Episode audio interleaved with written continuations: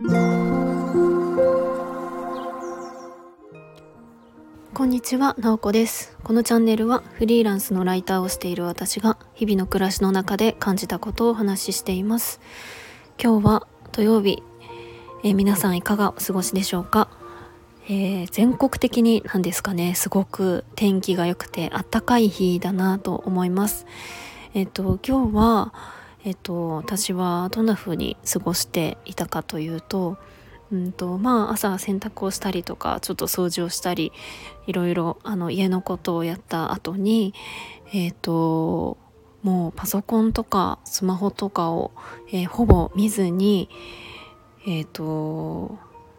ベランダっていうんですかね。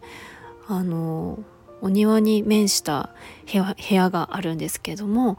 えー、そこの窓を開けてえー、そこでずっと読書をしていました。今読んでいるのが「愛の歴史」っていう本で結構分厚いんですけども、えー、ジャック・アタリさんという方が書いた本なんですよね。私ジャック・アタリさんってすごい好きでえっとこれ以外にも「食の歴史」っていう本があって、えー、それもかなり、えー、読み応えがある内容だったので、えー、これは図書館で借りてきた愛の歴史なんですけどこれを、えー、ゆっくり読んでいました。ですごくいいのが私亀を飼ってるんですけども、えー、すごく天気が良くてあったかい日は亀を庭で散歩をさせてるんですよね。今2匹、えー、いるんですが、えー、とことこ歩いたり庭に生えてる、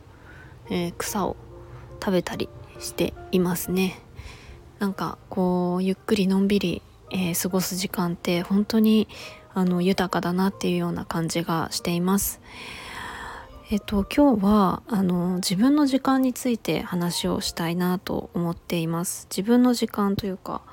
えっと本を読んだんですよねなんかあの本の話ばっかりですけどもえーと、自分の時間っていうタイトルの本でこの本、え、100年前100年くらい前に、えーと、書かれた本なんです、えー、イギリスの、えー、作家さんが書いた本でたまたま私は、えーと、書店本屋さんをこうプラプラするのが好きなのでそこでビジネス書とかが置いてあるところに本当目立つような位置に置いてあって、えー、ちょっと目について手に取りました。でえっとそれを読んだんですけれどもやっぱりあの100年前のイギリスで書かれた本がこう現代のあの日本の本屋さんの目立つ位置に置かれてるって結構やっぱり名著なのかなっていうような感じがして、えっと、読んでみたんですね。で書かれている内容があの本当に何て言うんでしょうあのいわゆるなんだろうなまああの普通のことって言ったらあれですけどもなんか一日えーと、30分夜あの時間を取りましょうとかあの朝の時間はすごく生産性が高いとかそういうことももちろん書いてあるんですがなんか、うんと、私の中で、えーと気づきとして多かったのがなんかあの通勤の時間電車に乗っている時間とかうんと歩いている時間とか何か一つのことに対して思考を巡らせてみようっていうことが書いてあったんですよね。なんかそれはうんと言われたらあの当たり前のような感じがするんですけれども、えっと、そういうふうに、えっと、一見何もしていないけれども、えっと、自分のあの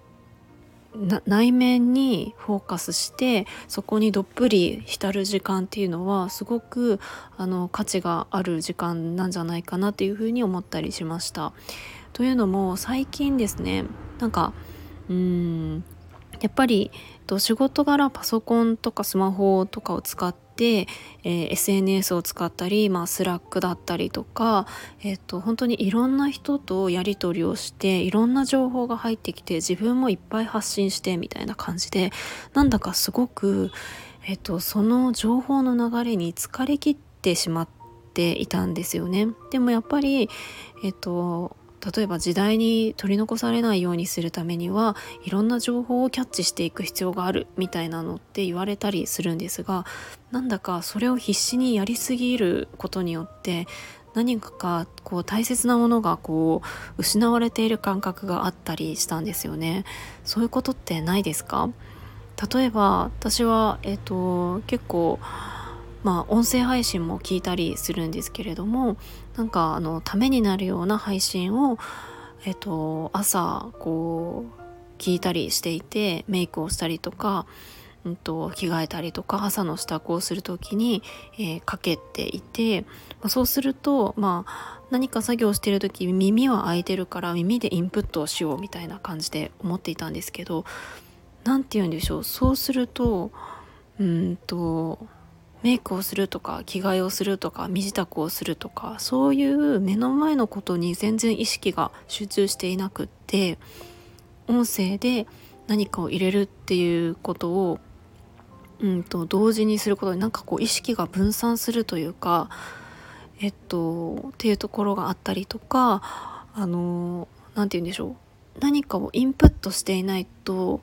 損しているような気分になる決してそんなことはないはずなんですがなんか今、えっと、料理してるから耳からせっかくだから入れないとみたいな感じになったりしてそれって本当になんか豊かなのかなって思ったりしたんですよね。まあ、これをスタンド FM で話してるっていうのはちょっと何か矛盾してるのかもしれないんですけども、まあ、意外と何て言うんでしょうね本当にうんと、情報を入れることとか新しいことを知っていくこと知識を増やすことも大事だったりするんですが、うんと、なんか何より大事なのって自分が、えっと、今この時間をあの大切にすることとか自分自身が、えー、何を感じてどう考えてるのかっていうところに意識を向けることなんじゃないかなっていうのをとこの「自分の時間」っていう本を読んで、えー、考えたりしたんですよね。まあ、これ100年前に書かれたので当然、まあ、インターネットっていうものは存在しないわけですよね。でも、うんと、そういう自分の時間を取ることってすごく難しくって、えー、同時に大切なんだっていうことが、えー、この時代からうんと考えられていたんだなっていうことにも少し驚きました。うん、であとねちょっと余談なんですけれどもちょっと面白いなって思ったのが、えーとまあ、この時代ももちろんあの仕事ってあったあったわけですけれども、えーと、仕事っていうよりかはちょっとこう労働っていうような書かれ方をしていて、えーとその仕事を、まあ、楽しんでいる人、まあ、ほとんどいないですよねみたいな感じで書かれていたんですよね。えーと、仕事って退屈で、えーと、退屈なものでもう早くその時間が過ぎ去ればいいっていう風にみんなが思っている耐えるような時間だみたいな1日は24時間あるけれどもこの労働の8時間っていうのはもうどうしようもないから残りの16時間を、えーと、何か、えー、と自分にとって、えー、有意義な過ごし方をしようっていうふうに書かれていたんですね。まあ、でまあもちろんその残りの16時間の中でどういうふうに使うかによってその労働の8時間っていうのは、えっと、より充実したものに変わるかもしれないっていうような書かれ方はしていたんですが、うんと、どうなんでしょうねこの仕事が退屈でつまらないものであのただ耐える時間みたいな感覚って皆さんはこう感じますか？私はすごく自分の仕事とかやりたいことをやるとか、えー、っていうところにフォーカスしてこう選択してきたのでちょっとこの捉え方があなんか時代なのか自分今の私自身と違うっていうところなのかうんとなんか違いを感じてそれがちょっと面白いなと思ったりしました。多分やっぱり100年前よりもやっぱり今の方が